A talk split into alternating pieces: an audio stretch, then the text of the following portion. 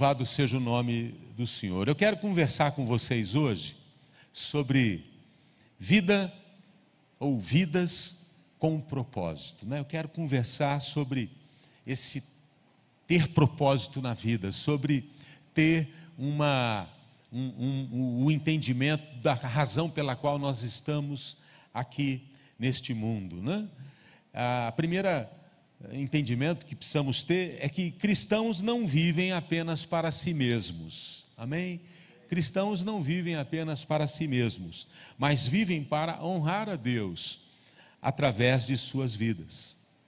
E eu quero olhar para os últimos momentos da caminhada de Jesus aqui neste mundo, porque ninguém pode nos inspirar mais do que Jesus sobre como viver para outros, como viver para uma causa, como viver para um propósito. Ninguém viveu tão intensamente os planos de Deus como Jesus. Muitos seguidores de Jesus também é, entregaram tudo, tudo, tudo, como a gente cantou, ao Senhor e fizeram diferença. Pessoas que seguem Jesus fazem diferença onde estão. Né? Seguidores de Jesus são pessoas diferentes e que fazem diferença, amém? Não adianta ser diferente, tem que ser diferente para fazer diferença, né? E a gente quer olhar para essa última etapa da vida de Jesus, último terço, último momento, última estação, última semana, e precisamos olhar para o Evangelho de João. A Bíblia tem quatro evangelhos, né? É, Mateus, Marcos, Lucas e João. É, o Evangelho de João, diferentemente dos outros três, ele se detém mais no ministério de Jesus em Jerusalém, a cidade onde Jesus foi crucificado. João, ele se detém mais à reta final da vida de Jesus, ele se preocupa mais com a reta final do que os outros que procuram fazer uma biografia desde o começo. João não, ele é mais focado na razão, no propósito pelo qual Jesus estava aqui neste mundo. Então, vamos ler João capítulo 12, verso 27. Se você tem a sua Bíblia aí, me acompanha. Se não tem, vai na tela. João 12, 27 a 36. Agora meu coração está perturbado.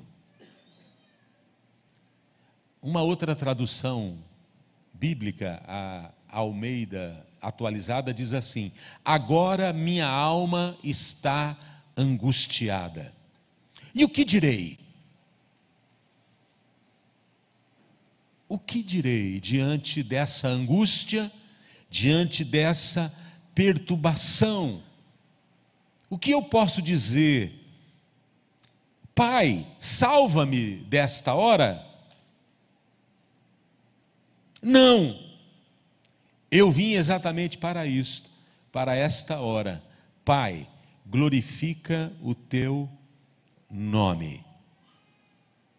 Então veio uma voz do céu, eu já o glorifiquei e o glorificarei novamente.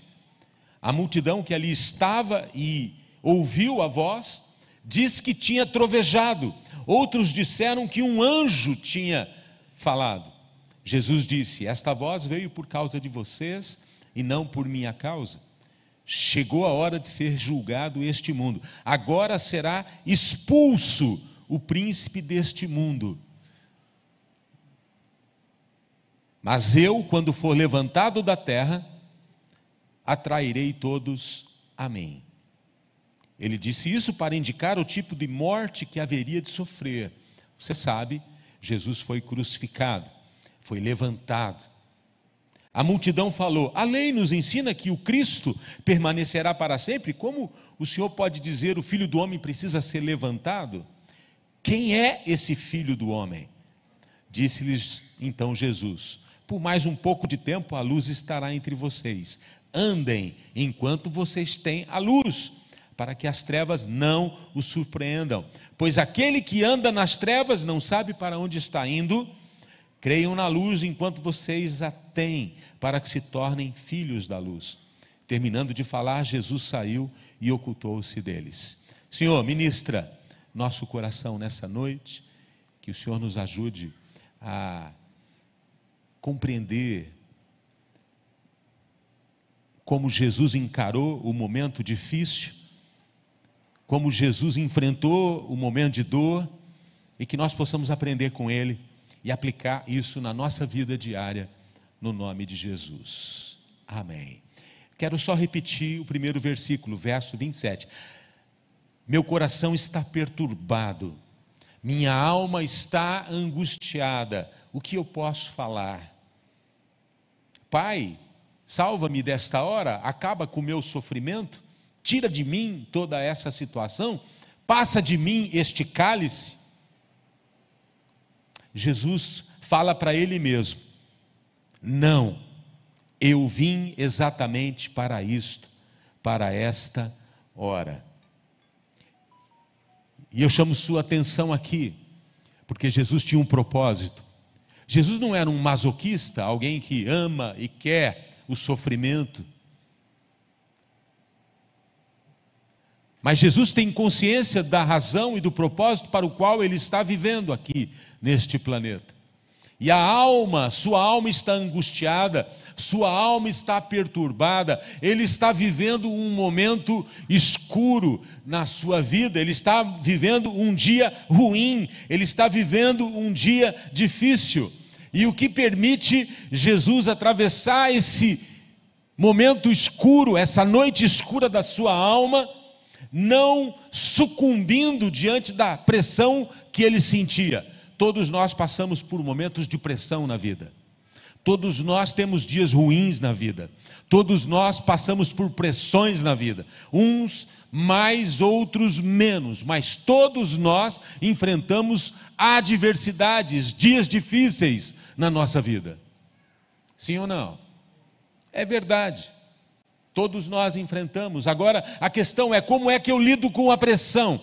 Como é que eu lido com a angústia? Como é que eu lido com a perturbação? Como é que eu lido? Eu entrego os pontos, eu chuto o pau da barraca ou eu resisto e sigo adiante, porque eu tenho um propósito na minha vida. Jesus tinha consciência clara de um propósito, por isso que ele enfrentou o que ele enfrentou as noites escuras e as dores da sua alma, porque ele sabia que o Pai estava realizando algo através daquilo. Sabe, somos uma geração autocentrada. Nos acostumamos desde pequeninos a ter todos os nossos desejos atendidos.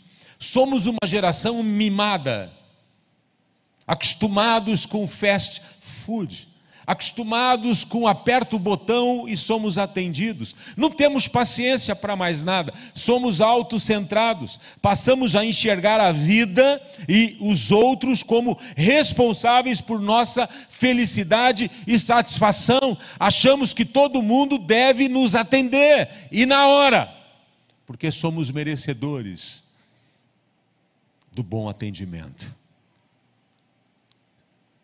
Somos autocentrados. Jesus é radical neste sentido.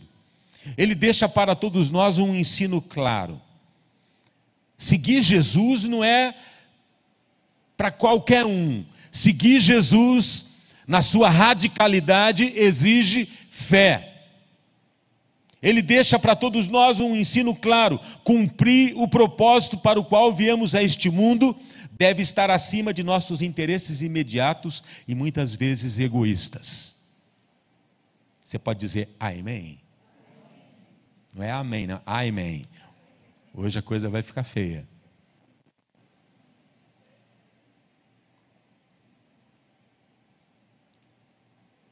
Duas aplicações práticas desse modelo de Jesus. Quando eu olho para a vida de Jesus, quando eu olho para tudo que ele passou, duas aplicações práticas para a nossa vida. Primeira, ser cristão não é estar livre das angústias e dores presentes nesta vida. mas é seguir confiando no Pai, mesmo quando não somos capazes de compreender todas as coisas. Grandes conquistas exigem disposição ao sacrifício. Quantos podem dizer amém? Segunda verdade, viver os planos de Deus, viver os planos de Deus nesta vida, nem sempre será um caminho confortável para a nossa carne. Quando sua alma, quando a alma de Jesus estava a ponto de desistir, quando Jesus olha para a sua condição, sua alma perturbada, sua alma angustiada, e ele pensa em desistir, ele diz: O que, que eu direi nesta hora? Pai, passa de mim este cálice. Jesus não arrega, diga comigo: Jesus não arregou. Diga assim: Jesus não foi frouxo. E é por isso que ele é autor de salvação para todos nós. Ele não arregou quando a sua alma ficou angustiada e perturbada. Jesus diz assim: Não, eu vim exatamente para isto, para esta hora. Pai, glorifica o teu nome. Sabe, tem momento na nossa vida que a gente tem que dizer não para a nossa alma. Se você quer ser um cristão que vive o Evangelho, você vai ter que dizer muitas vezes não para a sua alma, para a sua vontade. Porque nem sempre a nossa alma e a nossa vontade vai estar alinhada com a vontade de Deus. Quando Jesus disse: Se alguém quer ser meu discípulo, tome a sua cruz, é exatamente isso. Muitas vezes a vontade de Deus está alinhada com a nossa vontade, ou a nossa vontade está alinhada com a vontade de Deus. Amém. Vá em frente que vai ficar tudo bem.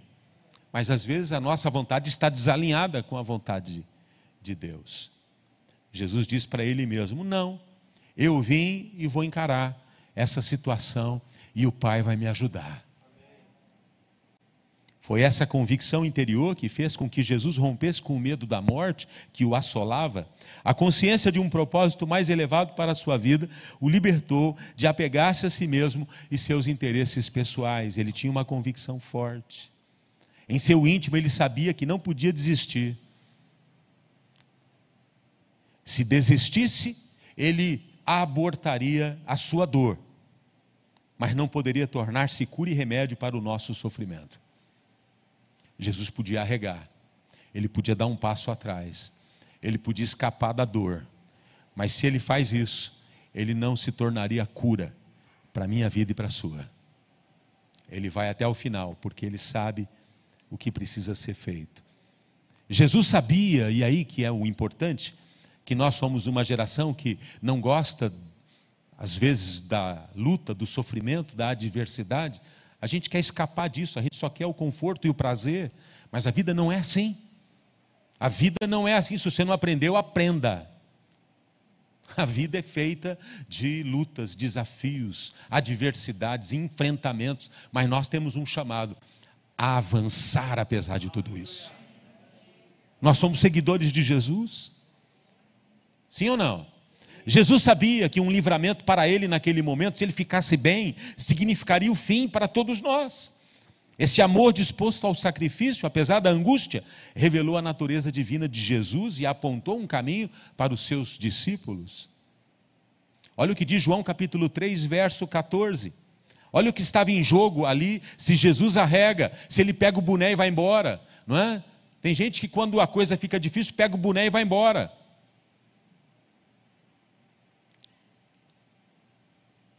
Nós não pegamos o boné e vamos embora. Nós enfrentamos com a graça e a fé em Jesus Cristo. Mas está doendo.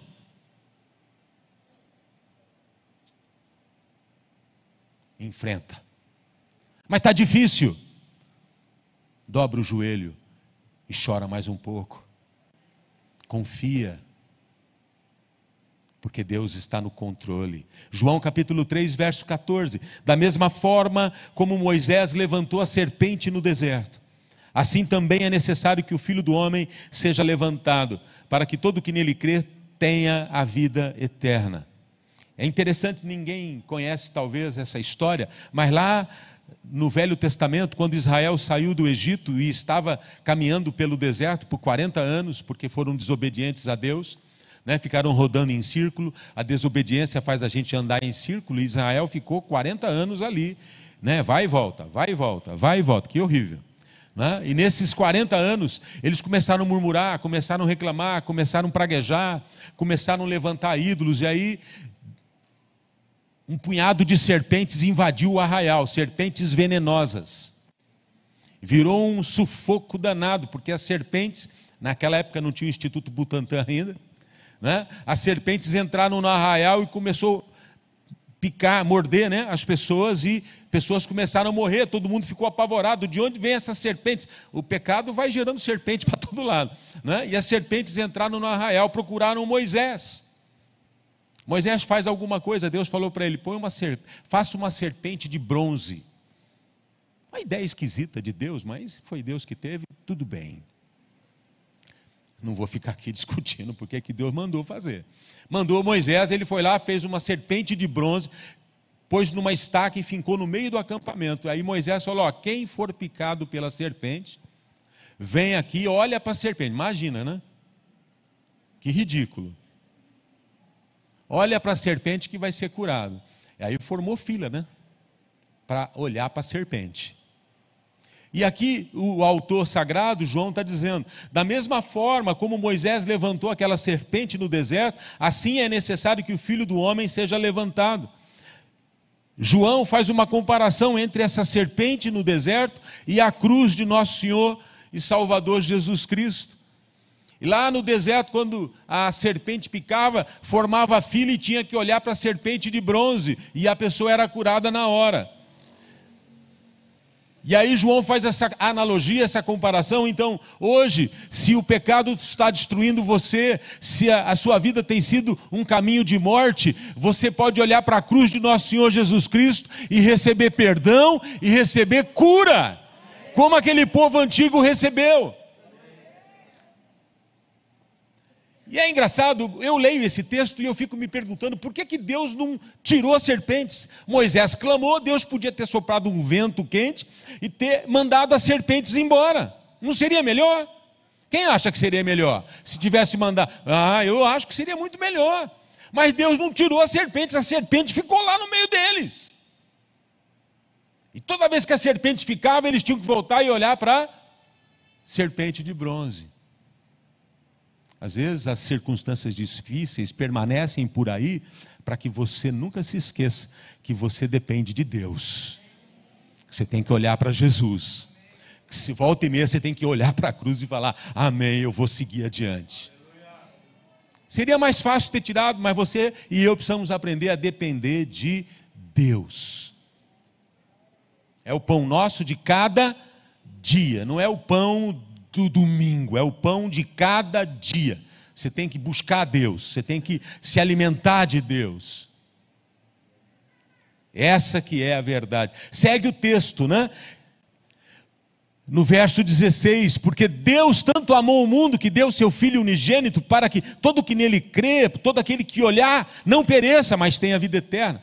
Pois Deus enviou seu Filho ao mundo, não para condenar o mundo, mas para que este fosse salvo por meio dele. A boa notícia é que Deus não veio para condenar, Deus veio para salvar. Quantos podem dizer amém? Né? A gente costuma pregar, cuspir fogo aqui, dizendo que Deus vai te condenar, não é? mas a Bíblia está dizendo que Deus não veio te condenar, Deus veio te salvar. É esse o plano, é esse o propósito, é essa a missão que Jesus veio realizar. Quem nele crê, quem olha para ele, não é condenado. Veja só, quem nele crê não é condenado. É uma questão de fé. O justo viverá pela fé. Mas quem não crê já está condenado por não crer no nome do Filho unigênito de Deus. É uma questão de fé.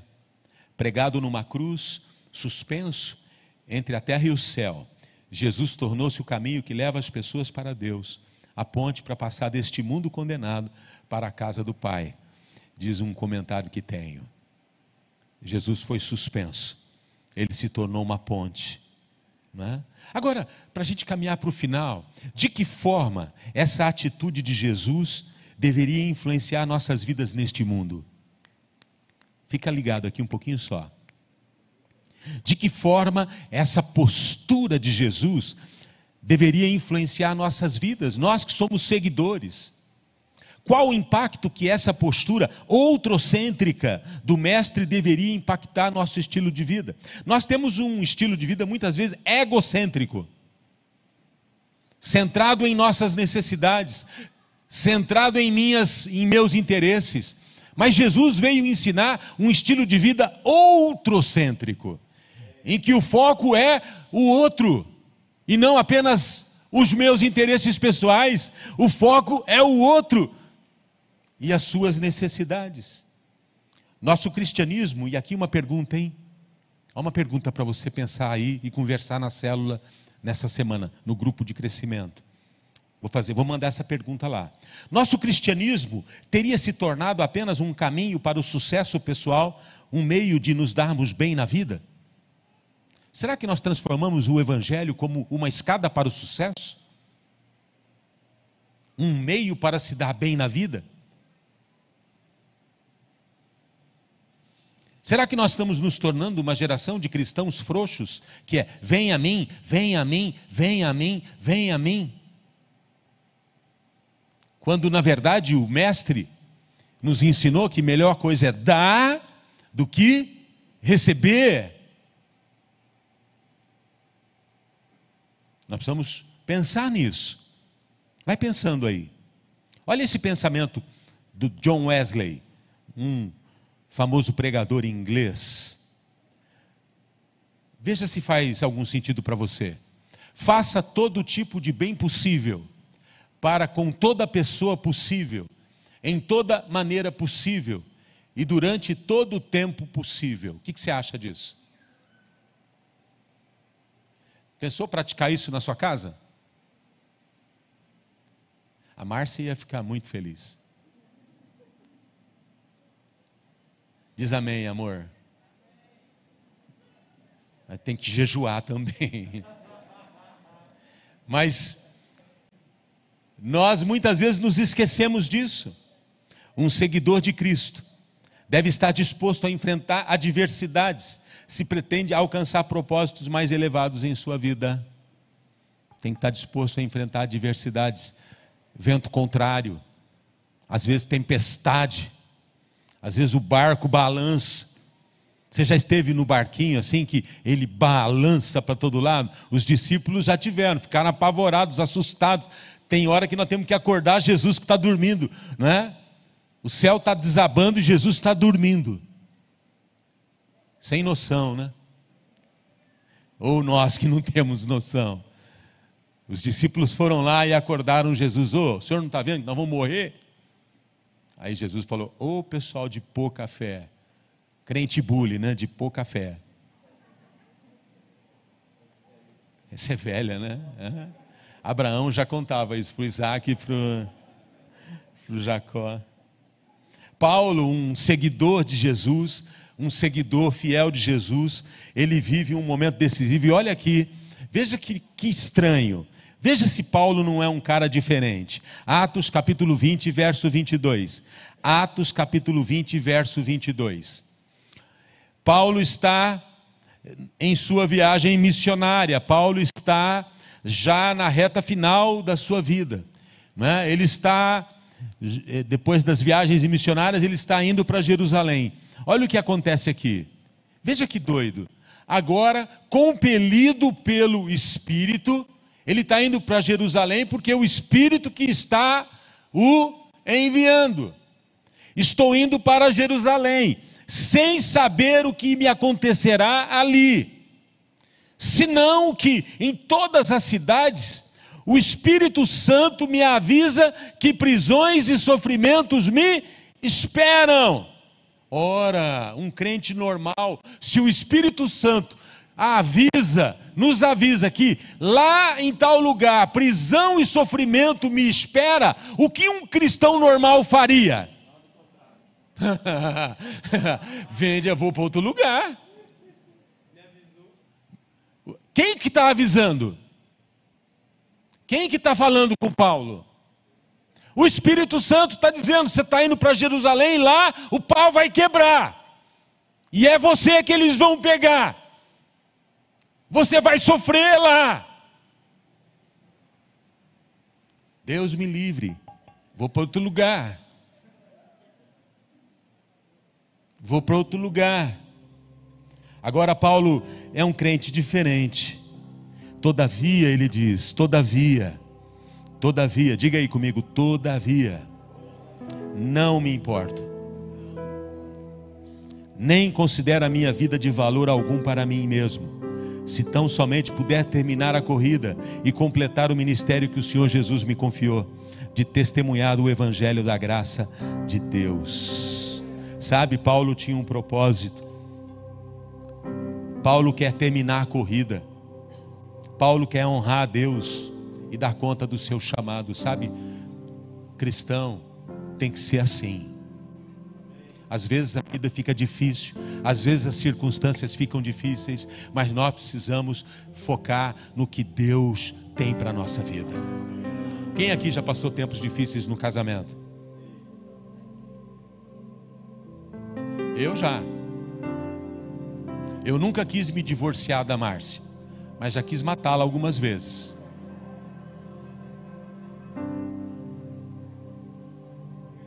E ela também quis me matar. Já quis divorciar também, mas não deu certo.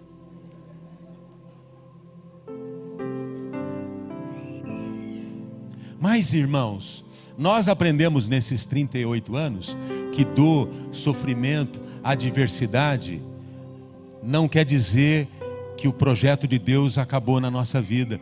A gente foi para o quarto, nós dobramos o joelho e falamos: vamos continuar lutando, porque Deus é conosco. Está doendo, está difícil, mas Deus tem um plano, Deus tem um propósito para realizar na minha vida. Ser cristão não é ter uma vida fácil, não é ter uma vida assim só, tudo bem. Não, às vezes passa por noites escuras e é na noite escura da nossa alma que nós vamos conhecer Deus como nunca conhecemos antes.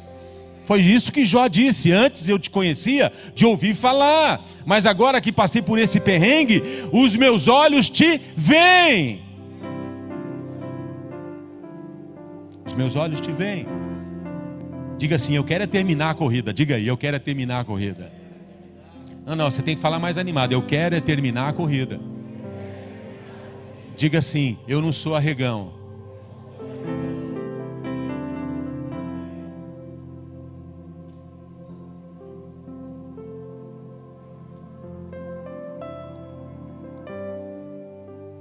pessoas que fazem diferença, são pessoas que compreenderam que somente serão plenas quando estiverem vivendo o propósito de Deus para suas vidas, ainda que isso seja contrário ao senso comum.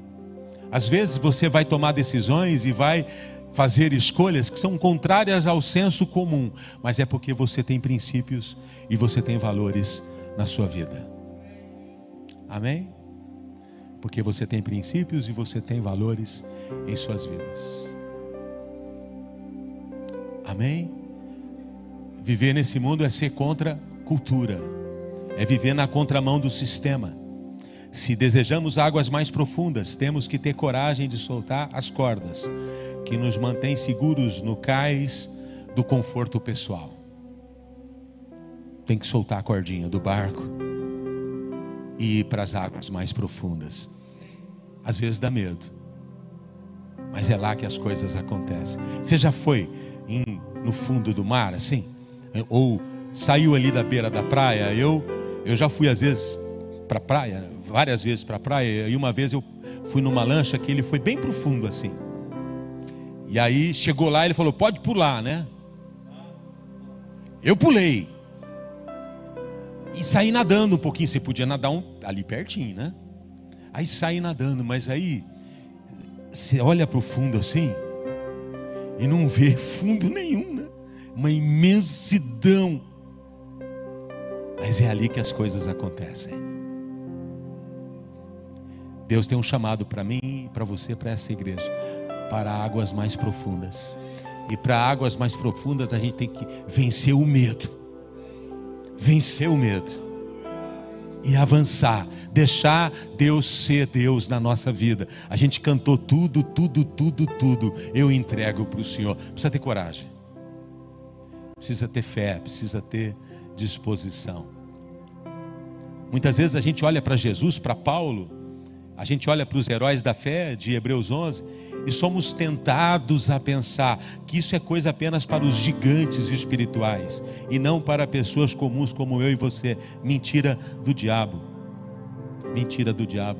A igreja primitiva, essa igreja que começou lá atrás, era formada por pessoas comuns, gente simples, sem dinheiro, sem prestígio, sem Bíblia e sem conhecimento teológico profundo. E aquele povo simples, pescadores, gente humilde, botou o, o Império Romano de ponta cabeça. Foram perseguidos, foram para o Coliseu, tiveram que mudar de cidade, tiveram que ir para outros lugares, foram, e quanto mais eles eram perseguidos, mais eles testemunhavam de Jesus. Hoje nós temos muito mais coisas do que eles, nós temos dois mil e poucos anos de história, nós temos ar-condicionado, nós temos celulares, nós temos mídia, nós transmitimos pela internet, nós temos dinheiro, nós temos algum prestígio, nós temos algumas condições, nós temos mais responsabilidade do que aquela geração, sim ou não? De fazer com que o reino do Senhor avance. Isso não impediu que eles avançassem. Olha o que diz Atos capítulo 11, 19: os que tinham sido dispersos por causa da perseguição desencadeada com a morte de Estevão, chegaram até a Fenícia, Chipre e Antioquia.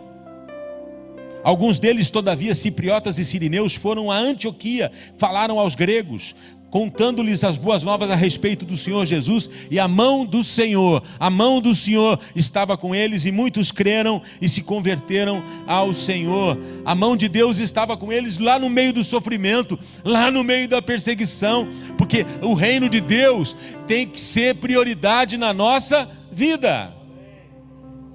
É possível viver uma vida com propósito e uma vida para a glória de Deus em pleno 2022 é possível em nossa vida ordinária viver o extraordinário. Ordinário é comum, né? A gente às vezes, de forma pejorativa, ah, fulano é ordinário. Não, ordinário quer dizer comum. É possível viver uma vida ordinária de forma extraordinária. É no dia a dia, é nas coisas comuns que você pode fazer diferença. Aquela frase do John Wesley ali, é no dia a dia, é no trabalho, é na sua casa, é na rotina que você pode fazer coisas extraordinárias para Deus. Às vezes a gente tem planos de viver do retiro de carnaval, do, do encontro não sei do que, da conferência não sei do que, da conferência profética, e a gente fica alinhando a nossa vida a essas grandes emoções que a gente tem ao longo do ano. Mas sabe, meu irmão, o cristianismo é vivido na segunda-feira, na terça-feira, na quarta-feira, na quinta-feira, na sexta-feira, no sábado e no domingo. Como disse o Caio Fábio há muitos anos atrás, e eu gostava muito de ler o Caio Fábio, ele disse uma vez: só há vida no culto, quando há culto na vida, porque senão é religião. Se só tem culto no domingo, você está com um problema, porque só há vida no culto quando há culto na vida. Amanhã que nós vamos ver. Eu creio, meus irmãos, que eu e você podemos nos tornar, ou nos tornamos, melhor dizendo, pessoas espirituais. Olha o que diz Romanos capítulo 8, verso 11. E se o espírito daquele que ressuscitou Jesus dentre os mortos habita em vocês, aquele que ressuscitou a Cristo dentre os mortos também dará vida a seus corpos mortais, por meio do seu espírito que habita em vocês. Há um poder tremendo habitando na sua vida o poder do Espírito Santo. Nosso destino é glorioso em Cristo. Quantos creem nisso? E os efeitos dessa presença do Espírito não estão reservados apenas para o futuro, mas hoje. Agora podemos perceber algo novo agindo em nosso interior. nos tornamos pessoas semelhantes a Cristo.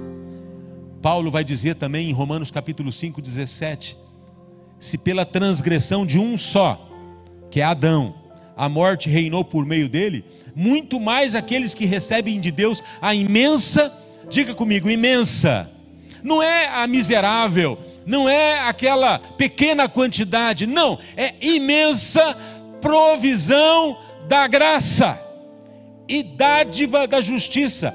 Reinarão em vida por meio de um único homem, Jesus Cristo. Aqui há uma, um testemunho forte que você pode ter uma vida extraordinária através do Espírito Santo.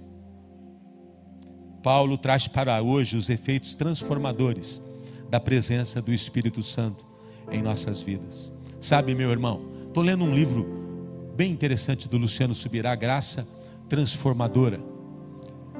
E o resumo do livro é o seguinte: a graça é uma capacitação sobrenatural para vivermos em obediência a Deus. Graça é uma capacitação, é uma forma que Deus encontrou para dar a você capacidade de viver de forma agradável a Ele. A graça ajuda você a viver uma vida agradável ao Senhor. Hoje o convite segue sendo o mesmo para todos nós. Arrependam-se. Voltem-se para Deus, para que os seus pecados sejam cancelados, para que venham tempos de descanso da parte do Senhor e Ele mande o Cristo, qual lhes foi designado, Jesus. Você pode ficar de pé comigo? Graças a Deus.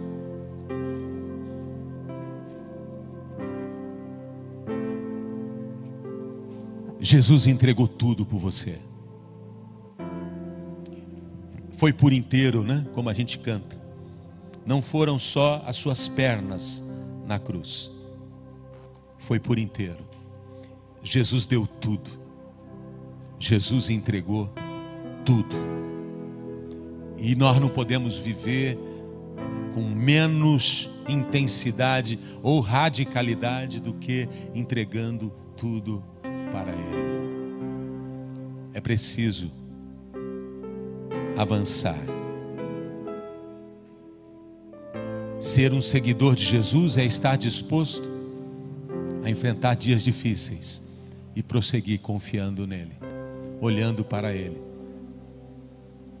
Porque aquele que persevera vai experimentar socorro e livramento da parte do Senhor.